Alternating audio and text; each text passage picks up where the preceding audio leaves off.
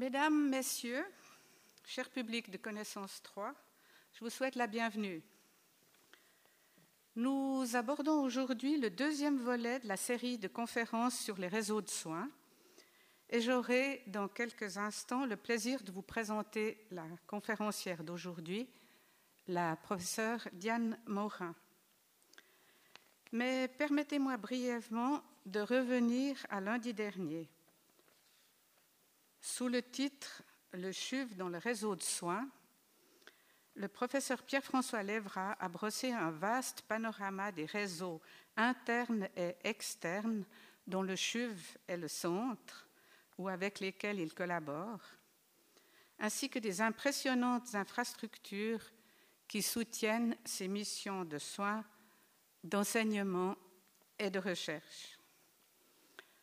Il a montré combien leur développement doit s'accélérer pour répondre aux défis que pose le rythme toujours plus rapide des changements en général et les problèmes de santé actuels ou potentiels de la société. Mais que seraient les soins sans l'humain? C'est pourquoi ces défis, ces enjeux touchent tous les professionnels de la santé qui, tout en gardant les valeurs qui font leur force, doivent repenser leur organisation, leur formation, leur collaboration et leurs pratiques et en inventer ou en développer de nouvelles. C'est bien sûr le cas des soins infirmiers. Vous connaissez déjà les soins donnés par les soignants actuels, infirmières et infirmiers, assistantes en soins, infirmières et infirmiers spécialisés dans les domaines et les milieux les plus divers. Tout cela existe, persiste et cherche en permanence à s'améliorer. Mais d'autres évolutions sont en cours et de nouvelles pratiques se développent. C'est pourquoi nous avons invité aujourd'hui la professeure Diane Morin. Professeure Diane Morin est infirmière. Elle détient un doctorat de l'Université de Londres. Actuellement professeure ordinaire à la faculté de biologie et de médecine de l'Université de Lausanne, elle y dirige l'Institut de formation et de recherche en soins. Cet institut est issu d'un partenariat entre l'Université de Lausanne, CHUV, Université de Genève, hôpitaux universitaires de Genève, Haute École spécialisée de Suisse occidentale et Association suisse des infirmières et des infirmiers, et encore Fondation La Source. Canadienne d'origine, professeur Diane Morin est également professeure titulaire à la Faculté des sciences infirmières de l'Université Laval de Québec.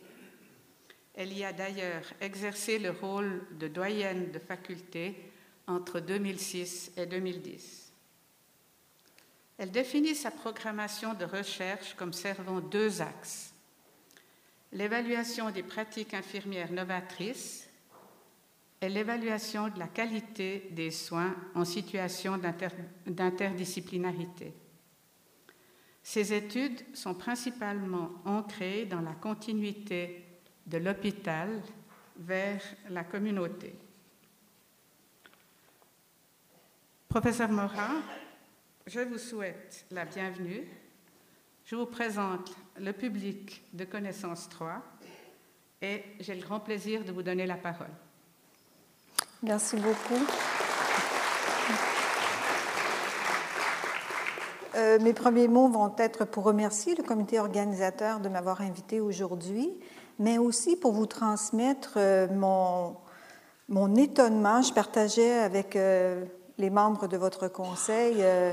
Euh, quand on m'a invité, j'ai regardé un peu la programmation de Connaissance 3 et j'ai été ébahie par à la fois la diversité, la qualité, le nombre de sites sur lesquels simultanément des gens sont invités à, collaborer à des activités d'interconnaissance. Franchement, je, je, félicite votre comité, je suis assez impressionnée. Alors, vous aurez. Euh, donc, je remercie le comité organisateur de m'avoir invité. Euh, je commencerai peut-être par une question en demandant qui parmi vous a un jour ou l'autre eu euh, recours et eu besoin de soins infirmiers, pour vous-même ou pour les gens. Voilà. Alors, le monde infirmier, euh, c'est de ça dont je vais vous parler aujourd'hui, mais le monde infirmier, vous aurez compris, j'ai parcouru un peu la conférence de professeur Lévrard, qui est mon patron en fait, parce que l'Institut universitaire de formation et de recherche en soins a deux affiliations principales. Toute l'activité académique, le recrutement des professeurs, les activités de recherche, mais surtout l'académisation, les programmes cadres de formation dont je vais vous parler sont ancrés à la faculté de biomède de l'Université de Lausanne. Pour le master, c'est à l'école de médecine et pour le doctorat, c'est à l'école doctorale. Et toutes les activités au quotidien, nous sommes sous la, gouverne d'un département universitaire de médecine et de santé communautaire qui est ancré au CHUV. Alors, professeur Lévra, c'est un peu mon patron. Et je regardais un peu sa conférence et euh, je vais essayer de faire les liens aujourd'hui parce que vous aurez compris, possiblement de sa présentation, la complexification des réseaux de soins, la complexification des situations de santé, la transformation euh, du réseau social, la transformation de la main-d'œuvre, et c'est un peu dû à ces états que l'Institut universitaire de formation et de recherche en soins est né euh, il y a quelques années maintenant, mais je vais vous en parler plus, euh, de manière plus importante dans quelques secondes. Alors, le plan de ma présentation aujourd'hui, je souhaite euh, vous parler des soins, revenir peut-être sur la définition, qu'est-ce que c'est exactement des soins infirmiers, parce que même si on sait que quand on est dans un milieu de soins, il y a des infirmières, des infirmières spécialisées, des assistantes en soins. Quelquefois, on ne sait pas trop, et des médecins, des jeunes médecins, des internistes, des, assistants. On ne sait pas trop euh, qui est devant soi, donc je vais revenir là-dessus. Je vais vous parler un peu comme M. Lévra l'a fait, qu'on est en train de... Il y a un virage autour de l'offre de santé et je vais vous parler de mon institut avec euh, beaucoup d'attachement euh, pour conclure et répondre à vos questions. Alors, je voulais revoir avec vous que ce qu'on retient souvent des soins infirmiers, c'est que ce sont des actions concrètes. Ce sont des gestes concrets que les infirmières posent auprès de personnes en ayant besoin, que ce soit par la vaccination habituelle, que ce soit par le soutien dans des épisodes aigus, que ce soit dans le soutien dans des épisodes de maladie de plus longue durée. Ce qu'on se souvient souvent des infirmières, ce sont qu'elles sont capables de poser des gestes techniques qui demandent une compréhension approfondie des phénomènes, pas aussi approfondie que les médecins, mais des phénomènes de la pathophysiologie dans un secteur donné. Ce que je veux aussi voir avec vous, c'est que les soins infirmiers sont aussi des gestes de relation, de coordination de soins. Ce sont des gestes pour améliorer la qualité, c'est un peu la face cachée de la Lune, si on veut, il y a plusieurs de nos infirmières qui travaillent auprès des patients, mais qui travaillent aussi pour faire évoluer les soins infirmiers, leur qualité et leur sécurité. Donc, ce sont aussi des soins infirmiers. Ce ne sont pas des gestes techniques directement auprès d'un patient, mais ce sont des gestes de plus longue haleine, ce sont des gestes qui demandent de revoir les processus de soins. Et c'est dans cette mouvance, en fait, que l'évolution des soins se fait dans chacun des départements de spécialité, nous avons toujours notre infirmière-chef qui est accompagnée habituellement de, son, de sa garde rapprochée, qui sont des infirmiers spécialisés, les uns dans les processus cliniques, les autres dans la dotation de la main-d'œuvre, mais l'Institut dont je dirige les travaux actuellement se situe surtout sur le développement de la qualité des processus de soins. Ce que je voulais peut-être revenir un peu aussi avec vous c'est que plusieurs gestes des infirmiers et des infirmières sont des gestes délégués et prescrits par les médecins. Une, grande partie de notre pratique, en fait, consiste à exécuter des ordonnances médicales qui ont été faites les uns par des spécialistes, les autres par les médecins de premier recours, les autres par les médecins de l'urgence. Donc, ce sont, ce sont nos responsabilités immédiates. Mais il y a aussi des gestes qui sont faits par les infirmières qui appartiennent au, au rôle infirmier le rôle d'accompagnement, le rôle. Donc, il y a des gestes qui appartiennent aux infirmières. Et ça, c'est aussi l'avenir euh, sur lequel nous devons avoir une responsabilité. Et c'est pour ça qu'il faut faire évoluer la qualité des soins en général dans des contextes interdisciplinaires sur les rôles qui nous sont délégués, mais aussi la qualité des soins dans les rôles qui nous sont propres. Ça, c'est un grand débat. Je n'entrerai pas là-dessus aujourd'hui, mais c'est un grand débat parce que euh, certaines tendances disent que non, les infirmières n'ont pas de rôle qui leur appartient en propre, elles ne travaillent que sous délégation et sous prescription. Mais il y a une autre école qui dit non, non, si vous suivez le travail des infirmières au quotidien, vous allez vous apercevoir que l'accompagnement, et je ne sais pas si vous avez pu euh, écouter par exemple l'émission 37.9 euh, cette semaine, mais il y a une partie de l'accompagnement qui se font auprès de personnes qui sont médicalement stables, mais qui ont besoin d'un coup de main pour développer des capacités d'agir ou des capacités d'auto-soin, qui incluent des composantes complexes comme celui que nous avons vu dans le traitement du cancer, euh, euh, je crois que c'était mardi, mardi dernier. Alors, quand je vais vous parler d'évolution des soins, c'est de, de, ça, en fait, quand je vais vous parler, autant dans le développement des actes qui nous sont délégués et prescrits, il faut développer notre compétence, mais autant dans des actes qui sont, font partie d'un cahier des charges qui est propre aux infirmières, celui de faire évoluer leurs soins, celui d'accompagner les gens avec des soins infirmiers pour leur développement de leurs capacités. L'Association suisse des infirmières a fait un travail assez formidable qui s'appelle Les soins infirmiers pour 2020. Et cette plaquette est disponible sur le web si jamais vous voulez aller sur le site de l'Association suisse des infirmiers et des infirmières. Et nous rappelle en fait que les soins infirmiers sont non seulement pour des individus, mais ils peuvent s'appliquer à l'accompagnement d'une famille. Euh, je, suis persuadée que parmi vous, plusieurs personnes accompagnent des gens malades et vous devez vous-même, pour ceux et celles dont c'est le cas, développer des capacités qui ne s'appliquent pas nécessairement à vous, mais qui s'appliquent aux soins de quelqu'un d'autre qui vous est cher.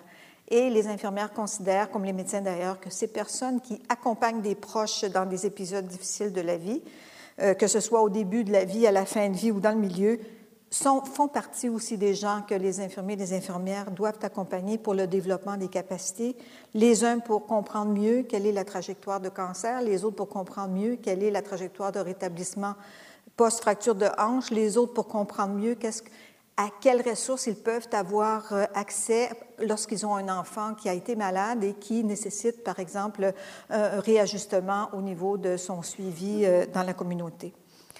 Les soins infirmiers, ce ne sont pas seulement des soins à l'hôpital. Et le défi, quand on regarde autant le document de l'ASI, de l'Association suisse des infirmières, que le document du Conseil international des infirmières, le défi de demain, c'est aussi pour les infirmiers et les infirmières de contribuer à la promotion de la santé dans la communauté et d'être capable de travailler à du dépistage précoce, de travailler à de la promotion de la santé pour les jeunes, par exemple, une sexualité responsable, la consommation, l'arrêt tabagique. Donc, il y a énormément de rôles infirmiers qui ne sont pas nécessairement des rôles techniques dans un hôpital, mais qui se passent dans des milieux ouverts de la société civile.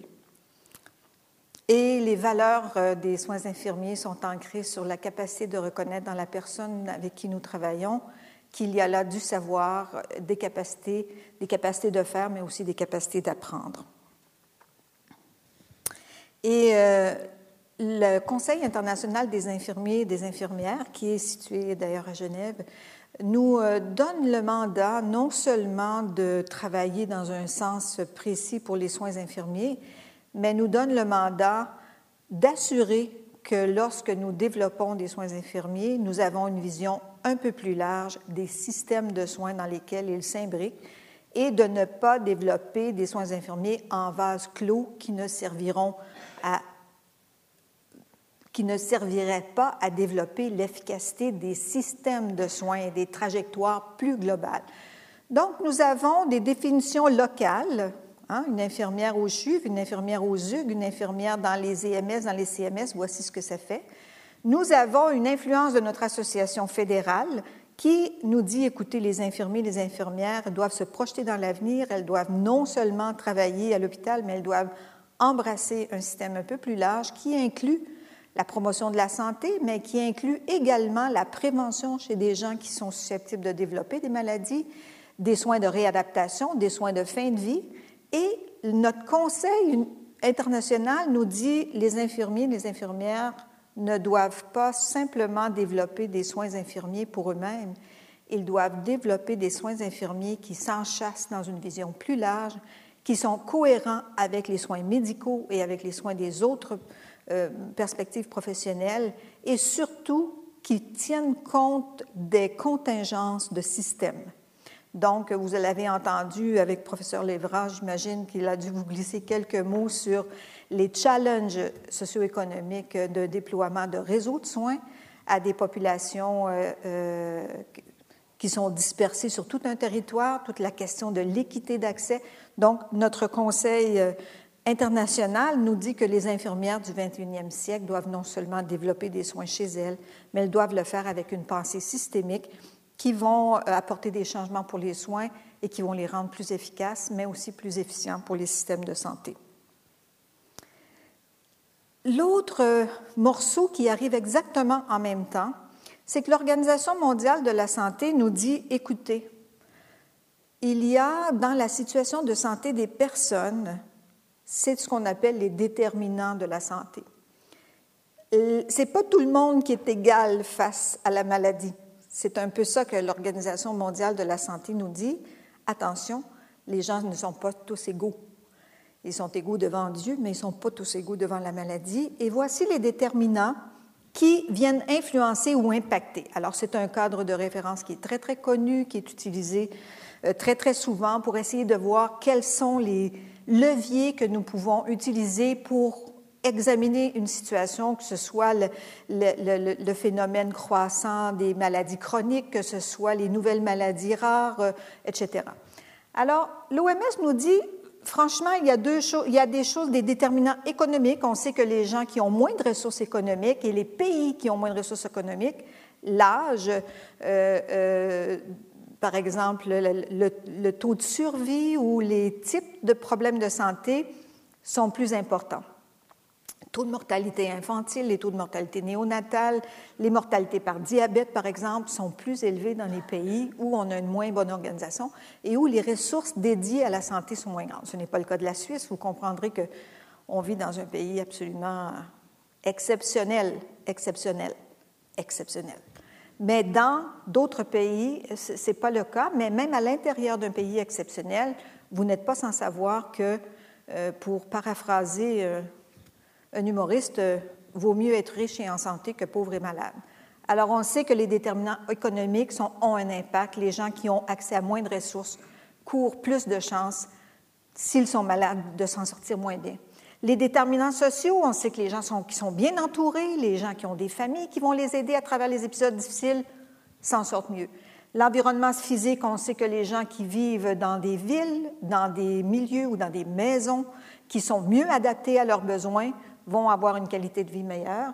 Les déterminants comportementaux, on sait que les gens qui prennent des décisions favorables à leur santé, qu'ils soient jeunes par la, par euh, la vaccination ou qu'ils soient plus euh, de moyen âge par le, tabagisme, l'activité physique, etc., ou qu'ils soient euh, plus vieux dans le maintien des bonnes habitudes de vie ou dans la capacité qu'on aura de gérer un épisode de santé, par exemple de bien s'occuper de son diabète les déterminants personnels, la capacité d'apprendre, la capacité de, faire des choses par soi-même. Et la dernière case, en fait, nous dit que les services de santé viennent impacter sur la capacité qu'ont les gens, c'est une vérité de la palisse, là, mais ce n'est pas le seul déterminant. Il fut un temps où on disait que quelqu'un malade, la seule façon de soigner cette personne-là, c'était le système de santé, mais ce n'est plus vrai. Et l'Organisation mondiale nous dit, mais faites attention, ne mettez pas vos deux tous vos œufs dans le même panier. Essayez de travailler sur les autres formes de déterminants qui vont impacter sur la capacité des personnes à euh, surmonter un épisode de maladie, par exemple. Deux, euh, deux, déterminants très, très précis sont le genre et la culture. On sait que les hommes et les femmes ne sont pas égaux face à la maladie. On n'entrera pas là-dedans aujourd'hui. Je suis certaine que vous pourrez avoir des, conférenciers qui pourront traiter de cette question-là. Ils ne sont ni égaux face à la maladie, ni égaux face euh, à l'économie, ni égaux face à l'emploi. Donc, il y a un biais euh, important dans l'accès aux soins, dans la consommation de soins, dans l'économie des soins, qui est lié au fait que je sois un homme ou une femme. Et l'autre, c'est toute la perception culturelle de la santé et de la maladie. Je ne sais pas si euh, certains d'entre vous étaient à la leçon inaugurale de professeur euh, Prêtre, qui est notre nouveau cardiologue pédiatrique, mais il a fait état de manière assez éloquente comment le cœur est vu à travers différentes sociétés. Et on n'a pas tous les mêmes référents pour qu'est-ce que c'est le cœur dans le, dans le corps humain et euh, c'est vrai, il y a de, plus en plus de littérature euh, qui examine euh, qu'est-ce que c'est le diabète à travers les sociétés, comment est perçue la ménopause à travers la société. Vous savez qu'il y a des sociétés où la ménopause ne fait pas du tout partie des, des, répertoires pour les médecins. Ça n'existe pas dans, le répertoire dans, certains pays. Alors, vous voyez qu'au niveau culturel, il y a quand même euh, des, grandes divergences et l'OMS nous dit, bien, écoutez, vous avez euh, du travail à faire pour améliorer la santé des populations, mais de grâce, ne mettez pas tous vos œufs dans le panier des services sanitaires parce qu'il y a d'autres déterminants. Et c'est ce qui guide beaucoup l'évolution des services de santé actuellement. Euh, non seulement le canton s'investit dans le déploiement des services de santé efficaces, mais il s'investit aussi de manière intersectorielle à travailler sur les autres déterminants qui peuvent permettre de vivre et aussi de vieillir en santé. Et là, je vais basculer un peu parce que vous êtes tous des retraités et j'imaginais que c'est ce qui vous intéresserait peut-être un peu. Parce que le, Conseil fédéral a, a statué sur les cinq grands ponts que nous devrions engager et des instituts comme le mien sont attentifs à quelles sont les directives fédérales, cantonales, internationales qui nous donnent la voie à suivre. C'est souvent une question de vision. Quelle est la vision que notre nation et que notre canton déploie pour être en cohérence de développement? Et on a, examiné attentivement quels sont les grands enjeux pour lesquels le, Conseil fédéral nous dit de, de faire attention. Et les dans le contexte du vieillissement et les cinq points clés qu'on doit retenir des documents. Si vous voulez les références, ça me fera plaisir. Le premier en tête de pont, c'est santé et soins, logement et mobilité, travail et transition vers la retraite, situation économique des personnes qui seront à la retraite et l'engagement, le maintien de l'engagement et de la participation sociale et le soutien à la participation sociale parce qu'il y a un grand constat international sur l'importance non seulement humaine de la participation des personnes à la retraite, mais l'importance économique pour une société d'avoir la participation des personnes à la retraite, participation sociale au sens large, participation familiale au sens plus strict, mais ce sont vraiment les cinq grandes dimensions que le Conseil fédéral nous demande de prendre en compte quand on va développer des, euh, approches pour les aînés. De notre côté, au niveau de la politique cantonale, je ne sais pas si le professeur Lévrand en a fait état, mais euh, le programme du CHUV en est imprégné certainement par la création d'unités spécialisées pour euh, les soins aigus aux seniors, par exemple, ou des unités. Aujourd'hui, pendant que je vous parle, on, on fait l'inauguration de la clinique La Mémoire de professeur Desmonet. Alors, c'est vraiment une interface, une ouverture très, très large sur le dépistage très précoce des problèmes de mémoire. Et les sept principes directeurs qui ont été émis par euh, le canton, je, suis allée peut-être un peu vite, mais j'ai laissé, euh, je laisserai si jamais vous désirez. Euh, et ce qui m'intéressait plus quand j'ai lu le programme cantonal, c'est qu'il y a cinq axes particuliers. Et comme directrice d'institut, je me suis dit comment les infirmières nous pouvons contribuer mais écoutez, dans les quatre premiers, j'ai senti que nous étions quand même interpellés parce que la politique cantonale demande aux intervenants de toutes les dimensions de l'offre de services de santé, que ce soit un grand CHU universitaire, que ce soit un EMS, que ce soit un CMS, un centre médico-social, que ce soit les médecins dans leur cabinet privé, euh, qu'ils soient en solo, de groupe. En fait, la politique cantonale nous dit que cinq choses à regarder. La première, c'était il faut prévenir, n'abandonnez pas la promotion de la santé, ne travailler, continuer à travailler en amont des problèmes. Il faut mieux coordonner les soins pour mieux vivre chez soi. Il faut adapter l'hôpital pour prévenir l'indépendance. Nous avons une étudiante de master qui a examiné exactement comment une personne qui arrive à l'hôpital se détériore en fait parce qu'il n'y a pas de mobilité, elle est confinée à sa chambre, elle est confinée à son fauteuil ou à son lit, alors qu'elle aurait pu faire des activités euh, de mobilité et on, participe en fait à la, à la détérioration de l'état de mobilité. Valoriser les compétences que les gens ont euh, pour qu'ils aient de meilleurs soins parce qu'ils sont capables, toute la question d'un partenariat renouvelé, toute la question de la décision partagée et toute la question du soutien au développement de l'auto-soin comme infirmier, comme infirmière, ça nous, impacte. Et bien sûr, les, les, mandataires de la politique euh, cantonale disent, bien, écoutez, il faut suivre aussi ce qu'on fait. Alors, comment relever ces défis? On est parti d'un état de situation qui nous est dicté par l'Organisation mondiale de la santé, par le Conseil des infirmiers et des infirmières, par notre ordre fédéral, euh, pas notre ordre, mais l'Association des infirmières euh, suisses. Nous avons regardé les, les politiques cantonales et on s'est dit, nous, qu'est-ce qu'on peut faire? Mais c'est exactement le mandat que nous nous sommes donné à l'Institut universitaire de s'engager envers des meilleurs soins pour l'avenir. Alors, je vais vous parler de l'Institut brièvement et puis je vais vous montrer un peu des exemples de ce que, de ce que nous faisons. Et je vous rappelle que l'Institut est en pont avec les premiers propos. Nous sommes dans une phase où les soins se complexifient, où les savoirs se multiplient, où les réseaux de connaissances s'interfacent, où euh, les gens ont des états connus euh, chroniques, mais qui sont stables et qu'ils doivent développer des capacités d'auto-soin eux-mêmes. Et c'est là que la pratique euh, infirmière prend tout son sens. Ce que nous appelons la pratique infirmière avancée, en fait, c'est une pratique infirmière qui est basée sur une autonomie accrue et aussi sur des connaissances à la fois en pathophysiologie, mais également dans le domaine de la capacité des personnes euh, accrue. Alors, c'est dans ce sens-là que nous avons travaillé. L'Institut est né en 2007. Il y a des gens ici dans la salle euh, qui ont travaillé à l'émergence de ça bien avant. On me dit, moi je suis arrivée en 2010, je connais l'Institut depuis plus longtemps, mais euh, depuis 2010, je, le dirige. Et puis on me dit qu'écoute, c'est 2007 qu'on a ouvert, mais ça faisait dix ans qu'on travaillait avant que la signature de cette convention se fasse. Donc, en 2007, l'Institut a été ouvert par les partenaires que Mme Bressan vous a nommés précédemment. Cet institut a été créé pour déployer des programmes de formation supérieure pour les infirmières. Là, je dois faire un petit aparté, c'est-à-dire que la Suisse a accepté de faire partie des accords de Bologne dans les années 90.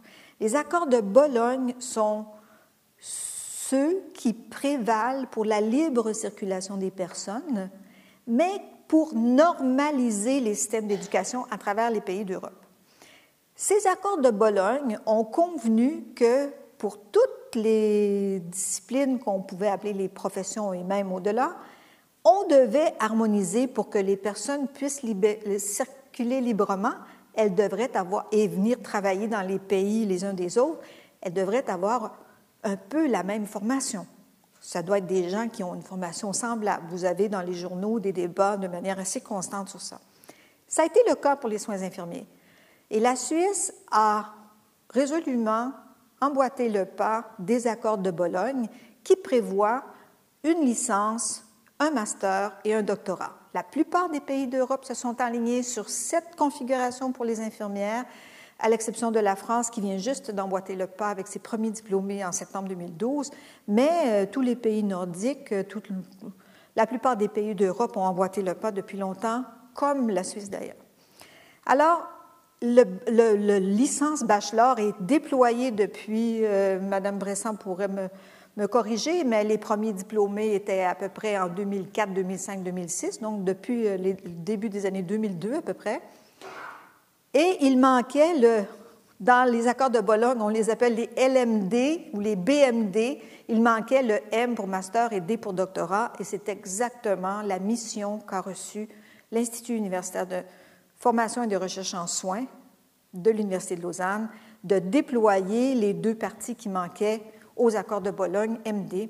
Alors nous avons reçu le mandat de déployer un master et un doctorat dans la discipline des soins infirmiers pour faire évoluer les soins dégager des savoirs novateurs, mais également améliorer la qualité des soins infirmiers là où ils se trouvent, que ce soit en CHU, en grand CHU tertiaire ou que ce soit dans les CMS ou dans les EMS. Alors en 2007, ça a été une caractéristique unique en, en Suisse de développer un institut multipartenarial. Et ce qui a été unique également, c'est que le master est dégagé et déployé conjointement avec la Haute École spécialisée de Suisse occidentale, donc pour ceux qui sont familiers avec la HESSO et ses écoles partenaires. Pour le canton de Vaud, il s'agit de la Haute École de santé Vaud et Save et la Haute École de santé La Source. Nous sommes des partenaires avec la Haute École de santé de Genève, avec l'école Arc de Neuchâtel-Jura, avec l'école de Fribourg et avec l'école du Valais. Donc, nous avons cinq hautes écoles partenaires qui déploient avec nous le master. C'est pas toujours euh, facile de tout coordonner ces gens-là, mais franchement, ça marche euh, très, très bien. Euh, nous sommes ravis. Donc, une mission en quatre volets. Je vous ai parlé des programmes d'enseignement qui étaient notre premier volet. Mais notre deuxième volet, qui, est dans notre cahier des charges, je dirais, et qui fait partie intégrante de la convention qui a été signée par l'ensemble des partenaires, c'est de développer une programmation de recherche qui touche les soins infirmiers. Je vais vous donner quelques exemples le chemin faisant tantôt, mais de développer de la recherche pour savoir quelles sont les pratiques des soins infirmiers qui sont les meilleures et quelles sont les conditions euh, et les meilleures en termes d'efficacité clinique pour les personnes malades et les meilleures en termes d'efficience pour les systèmes de santé. Et d'assurer la relève pour le niveau universitaire, parce que dans les HES, en fait, nous formons plusieurs professeurs des HES et de contribuer à tous les défis qui seront les défis de demain pour la société du futur.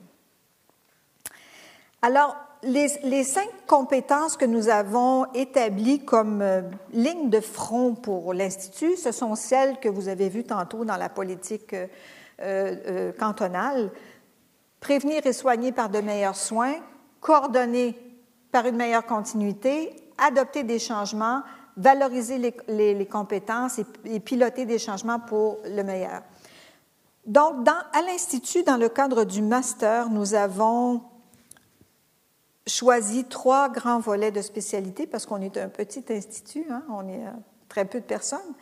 On est trois permanents académiques UNIL. Nous avons une vingtaine de professeurs invités qui dirigent à peu près aujourd'hui où je vous parle 48 étudiants de master et 13 doctorants. Donc, euh, nous sommes une équipe relativement restreinte, mais nous avons euh, déployé un programme de master qui, touche trois domaines cliniques. Le premier étant soins, santé et vieillissement. Le deuxième, soins, santé et santé, soins et santé mentale. Et le troisième, c'est trajectoire de soins critiques. Donc, nous avons un professeur qui est à la tête de chacune de ces, de ces axes et nous avons des étudiants qui travaillent sous ces axes. La plupart de nos étudiants sont des infirmiers de grand calibre qui sont déjà impliqués dans les milieux de soins, qui reçoivent le mandat de leur établissement de venir faire leur master avec nous pour analyser une question très précise. Et là, je vais vous donner des exemples très, très concrets. Alors, nous avons une étudiante qui a examiné chez les personnes qui ont des sondes à demeure suite à des cancers de la vessie ou d'autres formes de cancer comment ils sont capables de développer leur propre capacité pour faire des autosondages à domicile. Nous avons une autre étudiante qui a examiné comment les euh, parents d'enfants qui souffrent de rhumatisme sont-ils satisfaits des lignes téléphoniques qui ont été mises sur pied pour répondre à leurs soucis chemin faisant. Nous avons une étudiante qui a examiné dans le domaine des soins un peu plus critiques en néonatologie la récurrence de la douleur chez les nouveau-nés.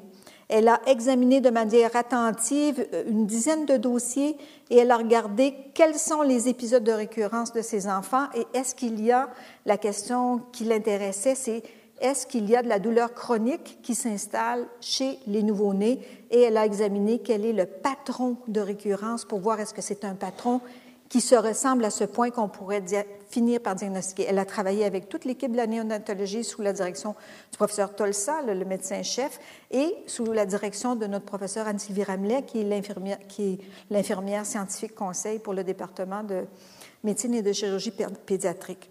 Nous avons une étudiante qui a examiné comment les services qui sont actuellement offerts aux personnes qui euh, vivent avec des proches qui souffrent de la maladie d'Alzheimer. Elle a regardé avec eux quel était le sentiment qu'ils avaient du fardeau et quels étaient les besoins qu'ils avaient quand ils pensaient avoir des besoins des soins infirmiers.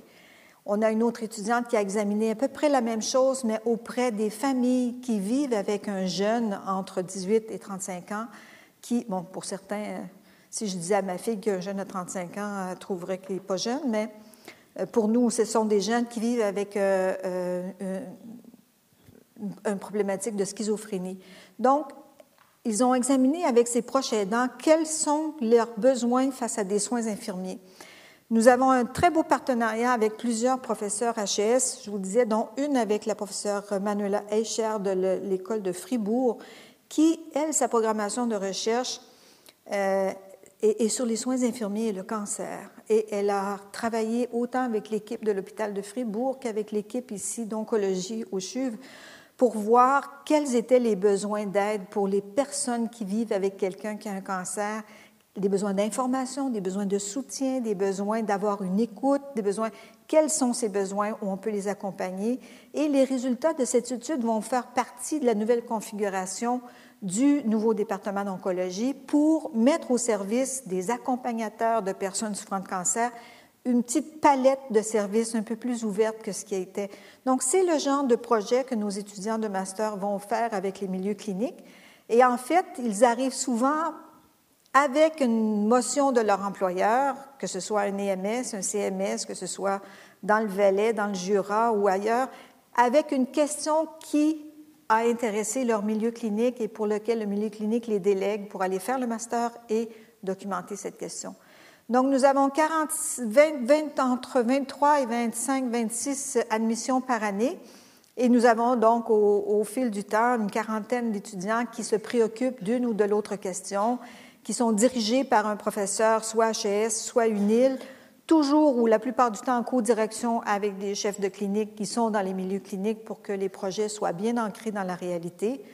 Et ce que nous essayons de faire, c'est de développer les soins infirmiers pour qu'ils correspondent mieux aux besoins des gens dans la communauté ou dans le département pour mieux coordonner les soins infirmiers également. Donc, on a travaillé sur des trajectoires euh, de soins de l'hôpital vers la communauté. Nous avons actuellement au moins quatre personnes, quatre étudiants de master qui travaillent sur ces questions sous la gouverne d'un doctorant, en fait, qui va faire sa programmation de recherche sur quels sont les meilleurs rôles infirmiers possibles pour préparer la personne et sa famille au congé suite à une hospitalisation prolongée.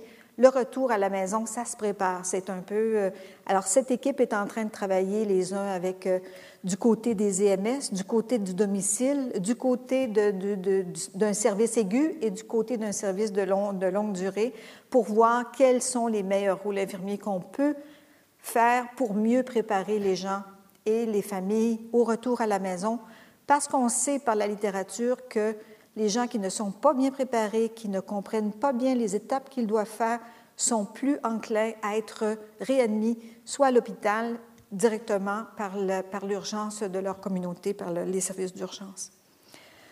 Un des aspects également que nous valorisons beaucoup à l'Institut, c'est que comment ces projets-là peuvent être réintégrés, ce qu'on appelle la recherche translationnelle en fait, comment ce qu'on fait peut être euh, réintégré dans, dans, le quotidien des pratiques. Alors, plus nos étudiants arrivent avec des questions qui leur sont proposées par les milieux cliniques, plus la chance que les résultats peuvent être intégrés dans la pratique est grande. Alors, c'est ce que nous privilégions actuellement. Alors, on travaille sous le vocable, vous aurez vu, de pratique infirmière avancée. Vous allez voir ça dans les journaux si ce n'est pas déjà fait. Vous allez voir, euh, c'est un peu un vocable qui est en train de circuler. Euh, c'est non seulement une pratique infirmière euh, ancrée dans les soins infirmiers, mais c'est une pratique un peu avancée, c'est-à-dire qu'elle utilise des savoirs scientifiques un peu plus complexes et qu'elle est en mode collaboratif un peu plus complexe. Et c'est un peu vers là que la pratique infirmière de demain s'en va toujours en gardant le fait qu'on parle ici euh, de 1 à 2% des infirmières. Hein? Ce n'est pas toutes les infirmières de demain qui vont avoir des masters. Mais l'Association suisse des infirmières nous dit que si on veut garder les pratiques cliniques à jour, faire de la coordination et du suivi de qualité, réduire les risques, réduire les incidents critiques et augmenter la sécurité des patients, il faut avoir entre 1 et 3 de nos infirmières qui vont être formées au niveau supérieur pour encadrer les équipes cliniques. Alors, ce sont les infirmières avec lesquelles on travaille. Et ce qu'on vise dans le programme de l'Institut, c'est qu'elles puissent à terme exercer quatre formes de leadership. Le premier étant certainement le leadership clinique. Elles doivent devenir des spécialistes dans leur domaine clinique. Et vous savez, peut-être un clin d'œil là-dessus, c'est que quand j'ai fait mes études, et probablement que Mme Bresson, c'était la même chose, on avait le choix dès le départ de devenir une infirmière en psychiatrie ou de devenir une infirmière en PED ou de devenir une infirmière généraliste. Ça n'existe plus maintenant. Donc, nous sommes toutes des infirmières généralistes et les infirmières qui veulent se spécialiser, elles ont plusieurs voies pour le faire. Elles le font à l'intérieur de leur propre emploi, avec la contribution de leur employeur qui a développé, si je prends au CHU, une palette à peu près extraordinaire de, de, de, formation pour le développement des compétences de spécialité, mais elles peuvent le faire parce qu'elles vont poursuivre leurs études en faisant notamment euh, non seulement euh, une spécialisation à l'intérieur de leur hôpital, mais de venir chez nous pour faire une spécialisation académique. Mais une des grandes formes de leadership que nous souhaitons qu'elles développent, c'est le leadership clinique. Qu'elles savent de quoi elles parlent, elles connaissent les enjeux cliniques dans leur spécialité, elles sont à jour avec les soins infirmiers les plus performants. Elles connaissent les risques et la sécurité qui est liée à leur spécialité. Vous allez voir probablement euh, dans les journaux, euh, ou vous avez vu dans les journaux, toutes les études sur la sécurité des soins, sur les infections nosocomiales, sur les infections des cathéters veineux, sur les pneumonies liées à la ventilation mécanique dans les soins intensifs. Ça, c'est des choses qui concernent les infirmières. Les erreurs de médicaments, les chutes, ce sont des choses qui concernent les infirmières et on souhaite que les infirmières développent des leaderships cliniques à ce point performant qu'on diminue en fait les risques de sécurité et qu'on améliore la qualité des soins. Mais une bonne composante clinique ne suffit pas. Il faut également avoir un leadership organisationnel, c'est-à-dire d'être capable de piloter des changements, d'être capable de viser l'efficience, d'être capable de viser l'éthique Quelquefois, il y a des décisions très difficiles à prendre. Vous avez le professeur Darioli qui est ici dans la salle, qui est le président de la commission cantonale d'éthique de la recherche. Il est très au courant que quelquefois, il y a des décisions très, très compliquées. Et ces décisions-là sont souvent en début et en fin de vie. Et nous croyons que les infirmières qui sont formées aux études supérieures devraient être capables d'avoir une réflexion éthique plus argumentées. Elles ne seront pas les personnes qui vont prendre les décisions finales, mais elles doivent être capables de comprendre comment leur rôle s'enchasse dans des composantes éthiques complexes. Elles doivent être capables de travailler en équipe et elles doivent être capables de, d'envisionner la performance du système. Donc, dans les choix de pansement que j'ai à faire pour des plaies de pression qui sont pour la plupart dus à des soins infirmiers déficients, qu'est-ce que je fais? Euh, et ça, ce sont des décisions non seulement cliniques sur l'efficacité d'une telle procédure, mais ce sont des, décisions de performance de système. Si chaque pansement coûte 30 000 francs et que l'autre en coûte 4 000, je dois faire une étude de risque avec les gens du système, avec les gens à l'intérieur de l'hôpital pour voir quelle est la meilleure décision. On est rendu là pour les soins infirmiers également. Elles doivent également faire du leadership politique Plusieurs de nos infirmières travaillent avec des regroupements de patients. La place des proches dans les prises de décision, et c'est particulièrement le cas dans le domaine de la santé mentale.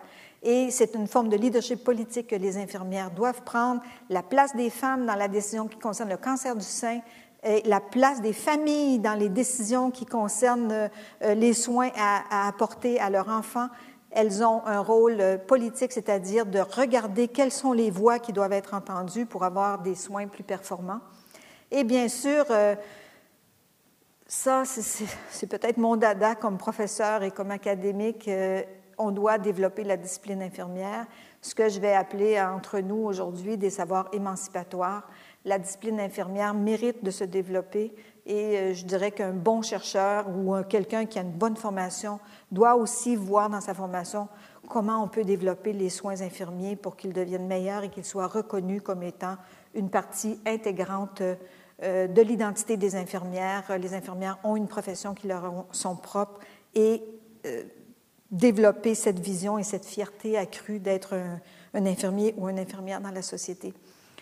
Et l'Institut que je dirige est axé sur des composantes cliniques. Il y a d'autres instituts dans le monde hein, qui sont axés sur les composantes organisationnelles, sur la main-d'œuvre infirmière, par exemple. Euh, on a des, instituts, il y a un institut qui vient de se développer à Saint Gallen qui, qui prend un peu le pont sur euh, la, dotation en main-d'œuvre. Euh, L'Institut de Bâle, hein, parce que nous sommes quelques instituts en soins infirmiers en Suisse quand même, j'aurais dû commencer avec ça, vous dire que c'est l'Université de Bâle qui a emboîté le pas déjà à l'an 2000. Ils ont mis le The Institute of Nursing Science, qui a le même mandat que nous et que nous avons des programmes très, très complémentaires. Nous travaillons beaucoup ensemble, on a des plateformes doctorales, on a de la mobilité entre nos professeurs, mais c'est certain qu'une une des choses qu'on vise, c'est d'être, pour l'Institut de Lausanne, en tout cas, d'être au cœur de la vie des malades, de leur famille et euh, euh, de leurs ressources. Et voilà, c'est ce que je voulais vous dire aujourd'hui. Est-ce que j'ai dépassé mon temps? C'est bon? OK. Voilà.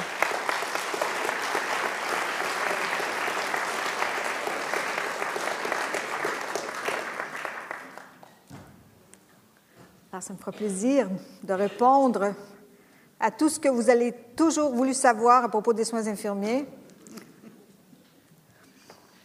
Bien, merci beaucoup au professeur Morin. Et comme elle le dit elle-même, la discussion est ouverte. Je pense qu'elle a non seulement pas dépassé, pas dépassé le temps, mais laissé beaucoup de temps pour les questions. Alors, euh, à vous de parler.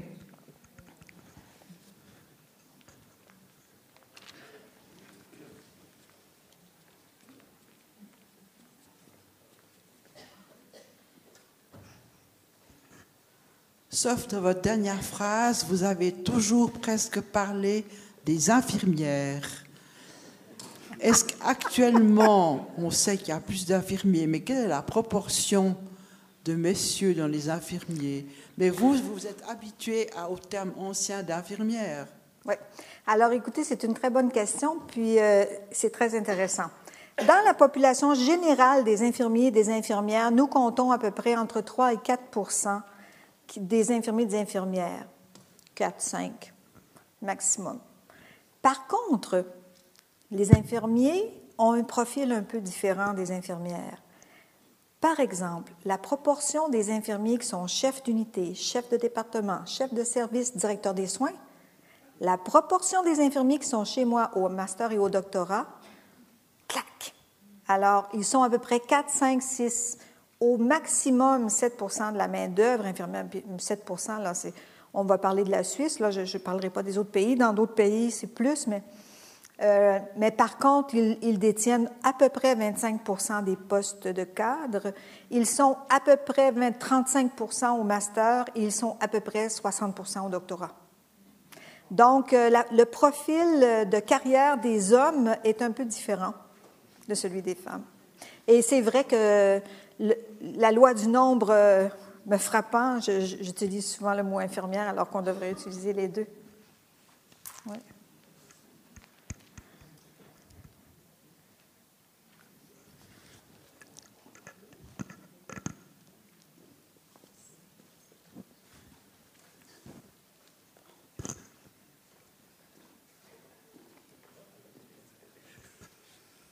Merci beaucoup, Madame Morin. J'aurais, si j'ose, deux, petites questions qui se, complètent. La, première, c'est de savoir comment vous envisagez le futur en raison notamment de l'attractivité de la profession d'infirmière, parce qu'il y, y a des doutes à ce sujet-là.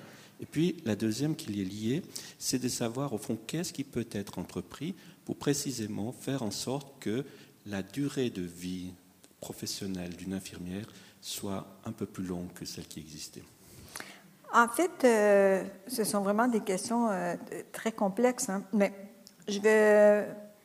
La première, il faut que je vous dise que depuis que la Suisse romande a pris la décision d'avoir une trajectoire LND, nous assistons à une augmentation radicale des demandes d'admission. Entre l'année 2004 et maintenant, il y a 40 de personnes de plus qui demandent des admissions dans la filière soins infirmiers dans les HS. Est-ce que c'est un phénomène passager? Est-ce qu'il y a un décompte qui est un peu inégal? Je ne sais pas exactement, mais c'est assez phénoménal. Donc, si on comptait 80 gradués il y a quelques années, eh l'an prochain, il va y en avoir 120. Donc, il y a une augmentation très, très grande des demandes d'admission. La, profession infirmière est une profession presque exclusivement féminine et elle est tributaire de la vie des femmes et de leur vision de leur, vie propre, incluant la maternité, le soin aux enfants, le rôle de, maintien de la cellule familiale. Alors je crois qu'il y aura toujours cette cet aller-retour vers la profession et nous comptons euh, de plus en plus de femmes qui vont garder un pied pendant qu'elles ont aussi leur famille, mais franchement, euh, la vie des femmes, c'est aussi d'être, euh, quand elles le choisissent, d'être au sein de leur famille. Donc, ce qu'il faut faire, c'est qu'il faut suréchantillonner au lieu d'avoir, euh, quand on fait de la planification, on en parlait avec M. Maillard, quand on fait de la, et Mme Anne-Catherine Lyon, quand on fait de la planification qu'on a besoin, je ne sais pas moi, de 3 000 infirmières pour le canton par année, euh, ben écoutez, il va falloir faire un petit pont pour en admettre un peu plus que ça, parce qu'on sait qu'il y a un mouvement très, très grand. On sait que le temps partiel est privilégié. On sait que les infirmières qui travaillent à part de temps à 100 qui sont de moins en moins nombreuses, et surtout pendant une période de, leur vie, je dirais entre 26 et 38 ans, il y a, une diminution du pourcentage. Vous n'êtes pas sans savoir non plus que euh, ça soulève des problèmes euh, assez particuliers, qui est celui de l'attraction de la main-d'œuvre internationale. Au CHUV, par exemple, 25% de la main-d'œuvre infirmière sont des infirmières qui viennent de, ma province, donc la province de Québec francophone, de l'Ontario un peu, du Nouveau-Brunswick, des provinces francophones du Canada. Je vois la cafétéria des étudiants à qui j'ai enseigné euh, il y a quelques années et pour lesquels j'ai agi comme doyenne. Donc, il y a cette mobilité de la main-d'œuvre hors, euh, hors continent. Euh, l'hôpital de Genève, aux ZUG, c'est 60% de la main-d'œuvre qui vient de la France. Donc, euh, ce, phénomène euh, du fait que les femmes suisses choisissent de plus en plus de devenir des infirmières, mais ont une vie euh, qui inclut la famille, fait que le, le profil n'est pas coupé au couteau. C'est un profil assez complexe d'attraction, de rétention de main-d'œuvre le, dernier constat que je lisais, qui a été fait par l'ensemble des HES et par euh, le DFE, est à l'effet que quand on regarde la statistique des demandes d'admission en soins infirmiers, on a émis le commentaire que c'est peut-être maintenant qu'il y a une filière de développement de la carrière qui est plus attractive qu'elle ne l'était. Mais on est au premier balbutiement de cette carrière, donc on verra, mais c'est pas simple. C'est pas simple. C'est une, c'est une profession euh, qui, partout à travers le monde, euh, à cause du volume de femmes qui cumulent d'autres fonctions dans la vie que celle de travailler, ça demande un suréchantillonnage de départ pour avoir un volume suffisant. Mais c'est pas, pas simple.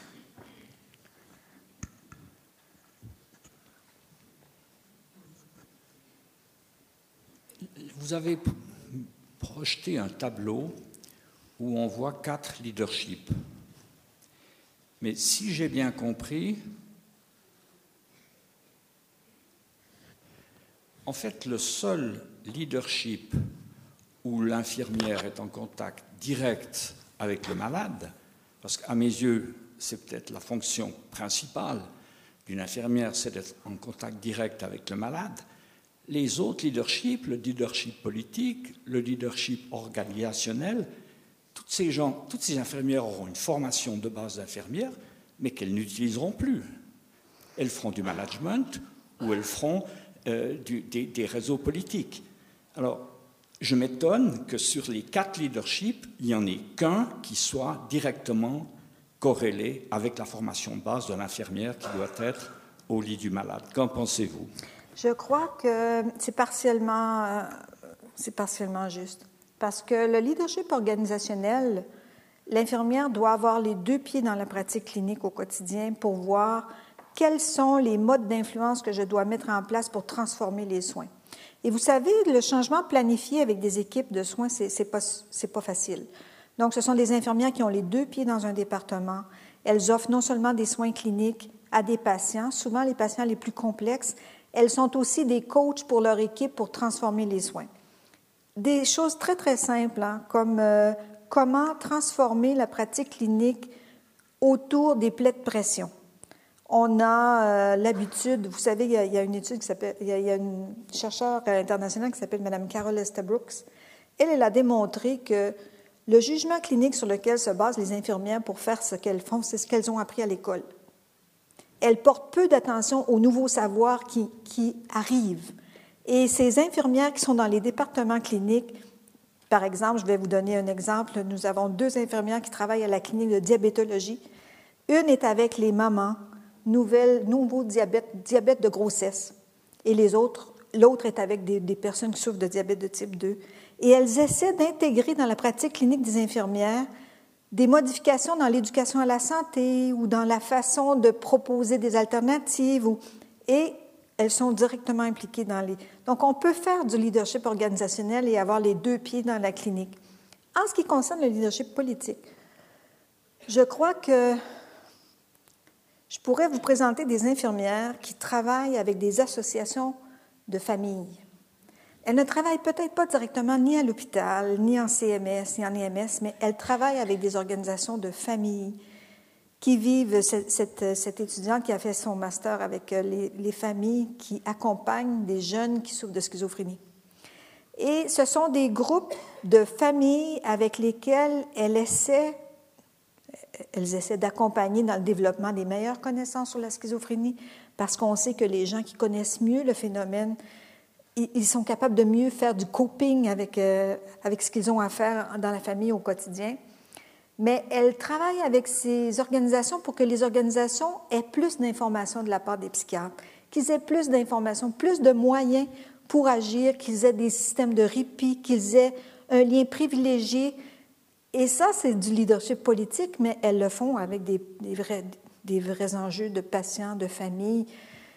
Et vous avez raison, les infirmières doivent s'investir dans des tables un peu plus grandes où elles vont partager avec les directeurs des finances puis avec les directeurs médicaux des enjeux de l'avenir. À ce moment-là, elles sont moins en, contact direct, mais elles ont souvent un pied dans la clinique pour pouvoir faire avancer à la fois les pratiques cliniques, le leadership clinique ou le leadership des organisations. Donc, euh, vous avez raison, mais partiellement. Parce que même si on développe un leadership euh, organisationnel, on ne peut pas le faire de manière désincarnée développer la place des familles dans le, processus de deuil, c'est euh, souvent des infirmières qui vont travailler euh, dans ces groupes-là pour accompagner des familles, mais elles ne le font pas de manière désincarnée, elles le font avec des vraies personnes qui ont été touchées par la problématique. Et même si elles le font des fois un peu plus macro, habituellement, elles travaillent avec des gens qui ont été touchés par, par la situation.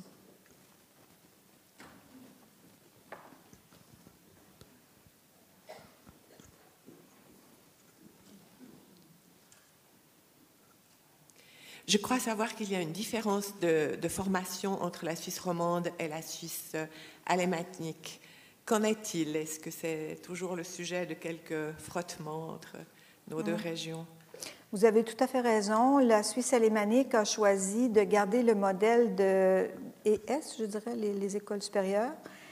Euh, je, je, ne suis pas en Suisse depuis suffisamment longtemps pour bien analyser cette situation. Donc, euh, peut-être qu'il faut prendre mes commentaires un peu avec euh, cette, cette, idée que je ne suis pas là depuis très, très longtemps. Euh, parce que ce n'est pas, pas simple. En Suisse alémanique, actuellement, les HES se sont installés. Et il y a un mouvement de plus en plus grand vers les HES, mais la, la situation de base, qui, qui est aussi vraie en Suisse romande, mais que les gouvernements cantonaux ont fait leur nid et ils ont décidé que la formation des infirmières était au bachelor. Mais il y a quand même un peu de tension. Et je voyais récemment, je crois que c'est le week-end dernier, euh, certaines personnes euh, du, Parti démocrate, du PDC, dire euh, écoutez, qu'est-ce que c'est cette histoire-là que les infirmières s'en vont étudier au bachelor Elles vont perdre leur temps. On n'a pas besoin que les infirmières aillent au bachelor pour devenir des bonnes praticiennes dans les milieux cliniques. Alors, ce n'est pas, euh, pas réglé cette histoire. Et là, je vais entrer un peu plus dans la politique parce que les, les savoirs nécessaires aujourd'hui pour être une bonne infirmière sont de niveau bachelor. Ça, je suis assez persuadée, autant dans les fondements de la pathophysio que dans les fondements des capacités d'éducation à la santé, d'entretien motivationnel, d'accompagnement des proches. Je crois que c'est de niveau, ça demande de la métacognition, je crois que c'est de niveau bachelor, je, suis absolument persuadée là-dessus. Mais dans notre système de santé, on a besoin de toutes sortes de gens qui, qui, doivent œuvrer en santé. On a besoin aussi des gens qui sont des assistants en soins et qui sont capables de faire une bonne surveillance, de faire une bonne communication, d'aider à la mobilité, d'être des yeux et des accompagnateurs des personnes qui ont des fonctions diminuées, d'être en pont pour assurer la sécurité, d'être en pont pour assurer assurer qu'il y a des manœuvres qui sont faites pour le dysfonctionnement, en pont pour éviter qu'on soit obligé de mettre des contentions. On a besoin de tous ces gens. Et moi, je pense que s'il y a une chose qu'on a améliorée, c'est le rapport entre la grande famille des soignants. Alors, il est en train de se développer des choses formidables pour que toutes les fonctions soignantes soient au rendez-vous en même temps. Parce qu'on a besoin des savoirs scientifiques des chercheurs, on a besoin des savoirs spécialisés des masters, on a besoin des savoirs des bachelors qui sont capables d'innover dans les pratiques de soins, qui savent où aller chercher la bonne information, mais on a besoin aussi des assistants en soins, des préposés qui vont protéger le patient au quotidien. C'est 24-7 hein, dans les hôpitaux, là, c'est du 24-7 là. Euh, les gens sont toujours euh, confrontés avec un niveau de surveillance accru. Donc, les choix qui ont été faits en Suisse alémanique sont des choix aussi euh, qui incluent une composante économique. Hein? Euh, mais cette situation-là n'est pas, n'est pas simple. Je ne serais vraiment pas la bonne personne pour analyser au niveau politique en forant. Mais ce que je sens, c'est qu'il y a une mouvance très importante et que euh, les HES en Suisse alémanique sont en train de bien se consolider. Euh, deux instituts de recherche qui viennent de, s'installer. Je lisais récemment les, programmations de recherche de toute l'équipe de Winterthur. Écoutez, euh, les HES sont en train de, démontrer que le rehaussement au bachelor de la qualité des soins fait une différence dans, le quotidien. Il y a un papier qui vient de sortir qui est formidable autour des soins infirmiers et du maintien à domicile dans un concept de, care managers par des infirmières. Alors, je crois qu'on. Le savoir, en fait, la question est est-ce que les infirmières ont besoin de savoir additionnel pour faire ce qu'elles ont à faire? Et pour moi, vous comprendrez bien que ma réponse va être oui. Et ce que je vois dans le, dans le monde actuellement, en Suisse alémanique, en Suisse romande, mais ailleurs, j'ai travaillé beaucoup euh, pour les organisations comme l'UNICEF, comme l'Organisation mondiale de la santé, comme le Fonds des Nations unies pour la population en Afrique de l'Ouest. J'ai travaillé en Amérique latine. La réponse est oui. Les savoirs infirmiers doivent se rehausser parce que les problèmes sont plus complexes et les infirmières doivent faire preuve de capacité de métacognition, pas seulement des actes délégués, mais une capacité accrue des enjeux pour bien œuvrer là où elles sont. Mais la vie n'est pas linéaire. Hein. La vie, c'est on avance, on recule, on avance, on retour, un peu de côté, c'est comme un tango. Moi, j'aurais voulu demander pourquoi vous avez dit qu'ici en Suisse, c'est mieux soigné. Est-ce que c'est une question d'argent, c'est une question d'assurance ou c'est une question de capacité? Euh, c'est un peu toutes les réponses sont bonnes. Vous avez en Suisse le plus haut taux en Europe de médecins per capita et d'infirmières par capita. Le nombre de professionnels de la santé par 10 000 habitants est le plus élevé d'Europe. Vous avez un produit intérieur brut qui est le plus élevé parmi les quatre plus élevés au monde. Vous avez des universités qui sont les meilleures au monde. Alors, c'est un petit peu tout ça qui fait en sorte que euh, la population suisse en général est choyée il reste des écarts entre les personnes. Hein, les personnes qui ont moins de statut, les personnes qui ont moins d'argent, les personnes qui s'expriment moins bien. Il y a plus de difficultés. Mais brut sur la table, vous avez le plus grand nombre de médecins, le plus grand nombre de spécialistes, le plus grand nombre d'infirmières, les meilleurs hôpitaux du monde sont ici. Donc, c'est la question d'argent. Ben, oui. c'est la disponibilité et les choix de société. La société a fait des choix de doter le secteur de la santé. Ça cause des problèmes pour ceux et celles d'entre vous qui ont regardé l'émission cette semaine 36.9 et infrarouge, mais euh, vraiment, euh, vous êtes les choyés de la planète, là. Je trouve à l'heure actuelle que l'infirmière va encore avoir un rôle de traductrice autant culturel que pour les langues différentes. Vu qu'il y a beaucoup de médecins qui viennent de l'étranger, ne sachant très mal parler notre langue, et la langue des patients. On, on, nous dit la même chose des infirmières actuellement. Avec le mouvement de la main-d'œuvre, on nous dit euh, attention parce qu'il y a des infirmières. Il y a eu un papier de l'Association suisse des infirmières. Euh, euh, vous savez, je vous ai parlé des accords de Bologne, la circulation des personnes et de la configuration des programmes d'études. Et euh, ça, c'est de la réglementation européenne, puis il y a le règlement, je pense, c'est 56.1 et sur lequel les gens travaillent actuellement pour dire que oui, ça, ça joue, mais il y a une chose qui joue dans le domaine de la santé, c'est la capacité de s'exprimer dans la langue du pays où on va aller travailler. Et c'est vrai pour les médecins, mais c'est vrai aussi pour les infirmiers et les infirmières. Euh, je crois que non seulement les infirmières servent d'interprètes, mais les familles, euh, les, physiothérapeutes, les ergothérapeutes et les médecins eux-mêmes, je crois qu'ils font énormément d'efforts de, pour pouvoir comprendre, se faire comprendre et comprendre les patients. Euh, parce que, vous savez, les métiers dans la santé, souvent, sont des gens passionnés hein, et qui lèvent les difficultés pour pouvoir euh, faire leur métier. C'est des gens passionnés. Donc, euh, oui, c'est vrai qu'un médecin qui arrive, il a peut-être un peu de difficulté, mais je mets ma main au feu que dans quelques mois, la difficulté est levée parce que ce sont des gens absolument brillants qui ont accès à beaucoup de ressources qui peuvent. C'est une difficulté, je trouve, temporaire, mais le volume de personnes détenant euh, un statut étranger qui travaillent en simultané est grand. Donc, la, difficulté semble être plus élevée, mais les gens s'ajustent, euh, sont des gens excessivement brillants qui se rattrapent vite. Est-ce qu'il y a une évolution de la cartographie des fonctions dans les hôpitaux par rapport à ces nouveaux diplômes? C'est une très bonne question parce que la réponse est oui. La réponse est oui. Donc, euh, autant avec euh, les équipes intra-hospitalières qu'avec les équipes cantonales pour la configuration des titres, il y a énormément de travail qui est en train de se faire pour que les gens qui détiennent un master, par exemple, puissent accéder à un nouveau titre dans les classifications d'emploi qui va s'appeler infirmier clinicien spécialisé.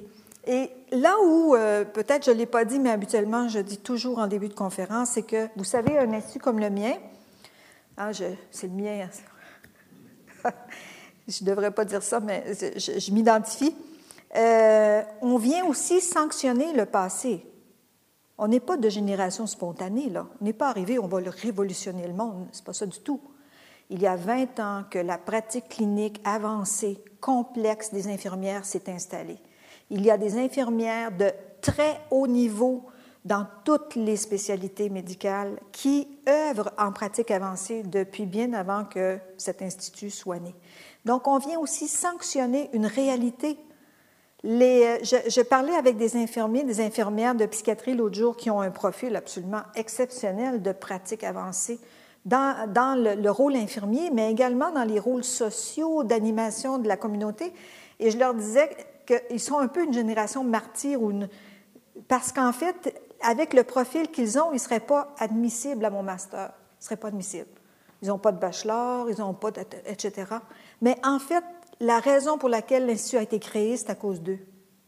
C'est parce que dans la pratique clinique au quotidien, tant en cardiologie, en néphrologie, en néonatologie, en psychiatrie, euh, en, oncologie, s'est développé au fil des ans des pratiques des infirmières expertes. Et c'est ça qu'un master comme le nôtre vient mettre la couleur ou, vient euh, confirmer que cette société a en son sein des infirmières expertes et que à partir de maintenant, pour être reconnu comme tel, on va faire un cursus qui non seulement va leur permettre aux jeunes de développer ça peut-être un peu plus rapidement, mais va sanctionner leur niveau d'excellence. Donc, euh, ça existait avant nous. Hein?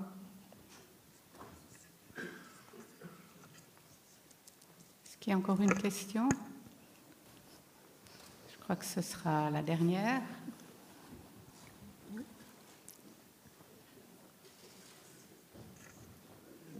Euh, vous avez dit tout à l'heure qu'il y avait beaucoup de médecins, d'infirmières canadiens. Euh, comment ça se fait? Il n'y a pas beaucoup de. Euh, au Canada, la perspective est moins bien pour travailler ou comment vous expliquez ça? Je ne sais pas exactement comment expliquer ça. Écoutez, je crois qu'il existe une longue tradition de partenariat entre les infirmières du monde francophone. Et la, pénurie de main-d'œuvre en Suisse est connue. Écoutez, moi, j'ai gradué en 74. Et euh, quand on graduait en 74, on se disait, bon, est-ce qu'on s'en va au CHU ou bien on s'en va en Suisse? Donc, euh, ça fait 40, j'ose pas, j'ose plus compter, mais ça fait, il y a cette longue tradition de collaboration entre les infirmières de la francophonie. Et c'est d'ailleurs une posture du Conseil international des infirmiers et des infirmières, une posture même un peu de l'éthique du travail, qui demande aux pays de faire attention à leur politique d'embauche pour ne pas favoriser une immigration massive. Il leur demande de s'investir pour développer les programmes de formation, l'attractivité à l'intérieur même du pays pour cesser d'être des aspirateurs, euh, des aspirateurs. Bon, cela étant dit, il faut voir aussi qu'il y a plusieurs infirmières. Nous, ce qu'on essaie de développer, c'est aussi des échanges internationaux. Il y a plusieurs infirmières suisses qui vont faire quelques années. Mais je crois qu'une des choses, mais là, moi, je suis pas une sociologue. Là, je n'ai pas regardé le mouvement de main d'œuvre. C'est pas, ça m'intéresse, mais plutôt au salon que, comme programmation scientifique. Et euh, je crois que le rôle des femmes et de la famille a fait en sorte que le, statut d'infirmière en Suisse s'est développé différemment du Canada. Au Canada francophone, le, très très rare qu'on va trouver des infirmières qui ne travaillent pas à plein temps. Les conditions de travail sont faites de telle sorte que c'est difficile d'avoir du temps partiel. Si vous voulez un poste d'infirmière, c'est à plein temps. Alors là, il faut s'organiser. Les régimes d'emploi sont beaucoup plus stricts. Euh, quand je vois les jeunes du Canada arriver au CHUV, pour donner l'exemple du CHUV, parce que je suis moins familière avec ceux de, Genève, on s'assoit avec eux, on leur demande euh, qu'est-ce que vous aimeriez comme programme de travail. Est-ce que vous aimeriez mieux avoir un 7 jours, 7 jours, 10 jours, 10 jours?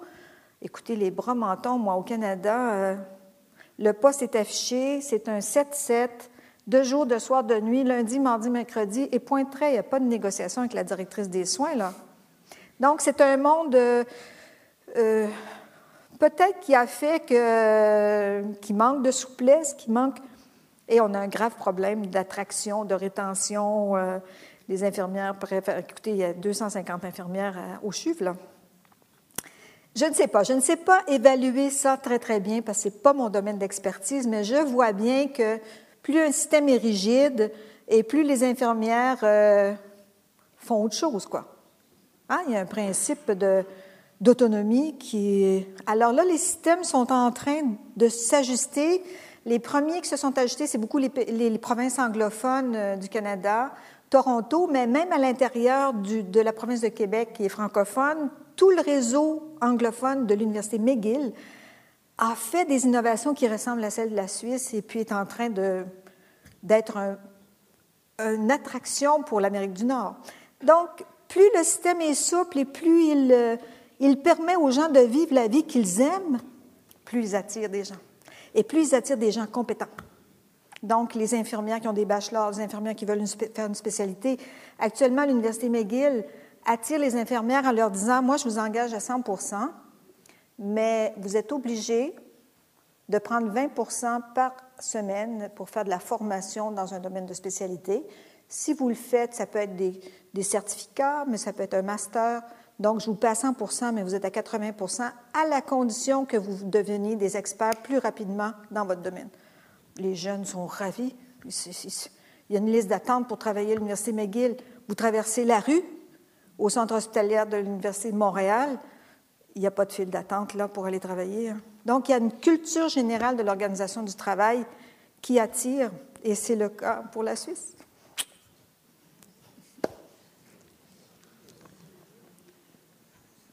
Voilà.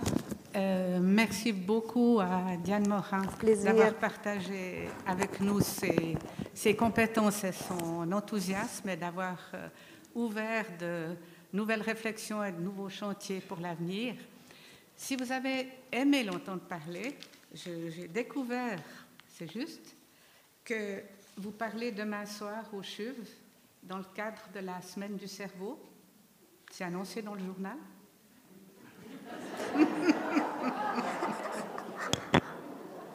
Est-ce faux? Vivre après un AVC, suivi et prévention? Le Écoutez, journal nous annonce ça. Peut-être que alors fait- là, ça, c'est absolument formidable. Oui. Nous sommes deux Diane Morin au CHUV.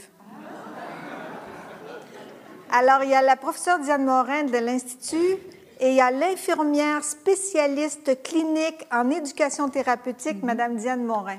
Elle est pas mal plus jeune que moi, mais quand je suis arrivée au CHUV, on a eu toutes sortes de tracasseries parce que il lui envoyait des dossiers étudiants, puis moi, il m'envoyait des dossiers de patients. Donc, euh, alors, la Diane Alors, Morin, elle travaille en éducation thérapeutique avec le professeur Michel en neurosciences, et c'est elle qui doit faire ça demain soir.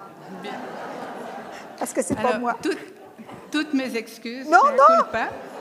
J'aurais dû, j'aurais dû contrôler avant de, de lui faire cette surprise. Non, mais là, vous. euh, en tout cas, si c'est voilà. moi, je suis pas prête.